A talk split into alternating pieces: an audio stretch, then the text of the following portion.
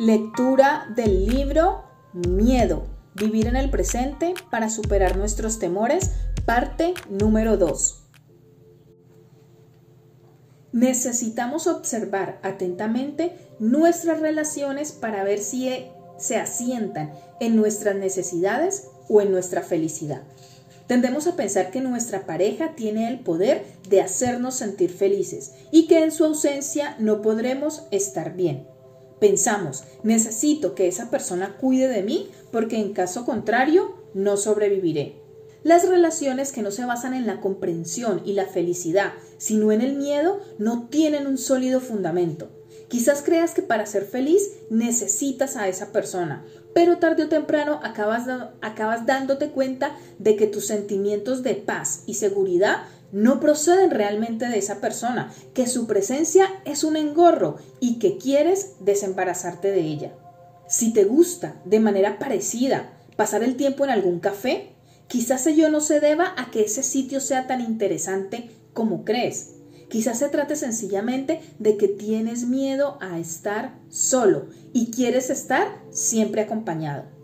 Y quizás también cuando enciendas la televisión no se deba tanto a que ese programa te resulte fascinante, sino a que tienes también miedo a estar solo. Del mismo lugar procede también el miedo a lo que los demás puedan pensar de ti. Tienes miedo a que si los demás piensan mal de ti, no te acepten y te dejen solo y en una situación peligrosa. La necesidad de que los otros piensen siempre bien de ti es también una prolongación del mismo miedo original. Y lo mismo podríamos decir de la necesidad de comprar regularmente ropa, una necesidad derivada del deseo de ser aceptado por los demás. Tienes miedo al rechazo, tienes miedo a que te abandonen y te dejen solo, sin nadie que cuide de ti. Tenemos que ver profundamente para descubrir los miedos y deseos originales primordiales que se ocultan detrás de muchas de nuestras conductas. Todos y cada uno de los miedos y deseos que hoy en día te aquejan son prolongaciones del miedo y el deseo original. La práctica de la meditación te ayuda a ver cosas que los demás no pueden ver. Y es que aunque tú no puedas verlos, todos esos cordones umbilicales están ahí uniéndote a tu madre, tu padre, el campesino, el sol, el río, el bosque, etc. Y como la meditación incluye también la visualización, si dibujas esos cordones descubrirás que no se limitan a 5 o 10, sino que estás atado a centenares y hasta miles de ellos. Una de las primeras cosas que podemos hacer para aliviar el miedo es hablar con él. Puedes sentarte con ese niño interno asustado y dirigiéndote amablemente a él, decir algo así como, querido niño, soy tu yo adulto. Quiero decirte que has dejado de ser un bebé impotente y vulnerable. Tienes manos y pies fuertes y puedes defenderte perfectamente. No hay razón, pues, para que sigas teniendo miedo. Creo que hablar de este modo con el niño interior puede ser muy útil, porque puede estar profundamente herido y esperanzado que volvamos a cuidarle. Creo que hablar de este modo con el niño interno puede ser muy útil, porque puede estar profundamente herido y esperando que volvamos a cuidarle. Todas las heridas infantiles de ese niño siguen ahí, pero hemos estado tan ocupados que no hemos tenido tiempo de ayudarle. Por ello es tan importante tomarnos el tiempo necesario para ayudarle a curar, reconociendo la presencia en nosotros del niño herido y hablando con él.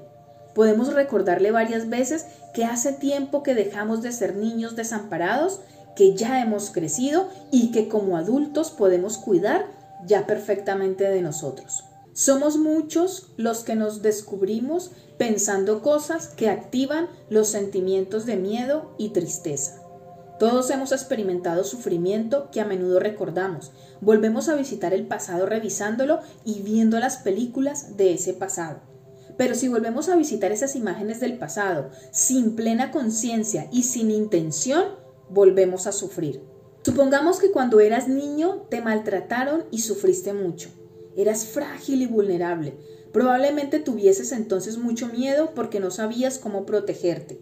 Y quizás hoy en día sigas sintiéndote, por más adulto que seas, internamente maltratado. Has dejado ya de ser un niño frágil y vulnerable e indefenso, pero continúas experimentando el sufrimiento de ese niño, por más dolorosos que sean esos recuerdos, sigues evocándolos. En tu conciencia hay almacenada una serie de imágenes y cada vez que tu mente se remonta al pasado y evocas esas imágenes, vuelves a sufrir. La plena conciencia nos recuerda que es posible estar aquí, en el ahora, y nos recuerda que el momento presente siempre está disponible para nosotros y que podemos sustraernos a eventos que sucedieron hace ya mucho tiempo. Supongamos que alguien hace 20 años te abofetease una situación que quedó registrada en tu subconsciente como una imagen.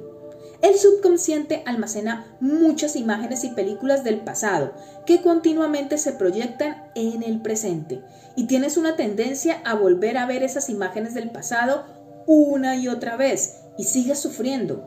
Por ello, cuanto más te remontas al pasado, te vuelves a sentir abofeteado una y otra vez y sufres. Pero eso es algo que sucedió en el pasado y tú ya no estás en el pasado, sino en el presente. Es cierto que sucedió, pero pasó en un momento que desapareció hace mucho. De él no quedan ya más que imágenes y recuerdos. Si sigues remontándote al pasado para ver esas imágenes, la tuya es una atención equivocada. Si te asientas, no obstante, en el presente podrás contemplar el pasado desde una perspectiva diferente y transformar tu sufrimiento. Quizás cuando eras pequeño alguien te quitó un juguete.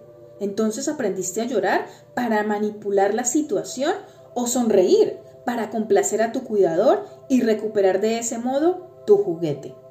Durante la adolescencia aprendiste a sonreír diplomáticamente. Esas son formas de enfrentarte al problema de la supervivencia. Aprende sin darte siquiera cuenta de que estás aprendiendo. Los sentimientos de fragilidad, vulnerabilidad e impotencia y de necesitar a alguien que te cuide están siempre ahí. El miedo original, como su opuesto, el deseo original, siempre están presentes. El niño con sus miedos y sus deseos sigue vivo en nuestro interior. Hay quienes se sienten deprimidos y sufren, aunque en el presente todo parezca estar bien. Esto se debe a nuestra tendencia a vivir en el pasado. Nos sentimos más cómodos estableciendo ahí nuestro hogar, aunque ello nos genere sufrimiento. Ese hogar se halla en las profundidades de nuestro subconsciente, donde continuamente están proyectándose las películas del pasado.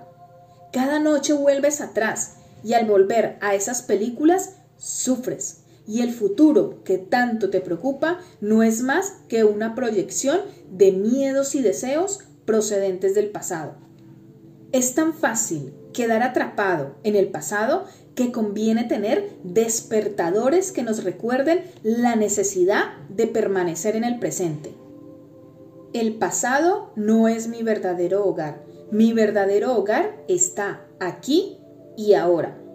Dile al niño que hay en tu interior que el pasado no es tu hogar, que tu hogar está aquí, donde realmente vives. Solo en el presente puedes obtener el aliento y la curación que necesitas. La mayor parte del miedo, de la ansiedad y de la angustia que experimentas se debe a que tu niño interno no se ha visto liberado. El niño tiene que volver al presente para que tu atención y tu respiración puedan ayudarle a darse cuenta de que ya está seguro y puede ser libre. Cuando reconocemos que tenemos el hábito de reproducir viejos eventos y reaccionar a los nuevos como si fuesen viejos, podemos empezar a advertir su aparición. Y entonces podemos darnos cuenta amablemente de que tenemos otras posibilidades. Entonces vemos el presente tal cual es, como un momento nuevo y dejarnos el pasado para otro momento en que podamos contemplarlo compasivamente. Tienes que enseñar al niño que hay en ti. Tienes que invitarle a vivir contigo en el presente. Obviamente puedes reflexionar atentamente en el pasado y aprender de él, pero debes hacerlo desde el presente. Si te asientas en el presente, podrás mirar hacia el pasado sin verte arrastrado ni desbordado y aprender de él. Si te ha gustado esta lectura del libro Miedo, vivir en el presente para superar nuestros temores, te invito a suscribirte al boletín que tienes el enlace en la descripción para que cada semana te lleguen los resúmenes.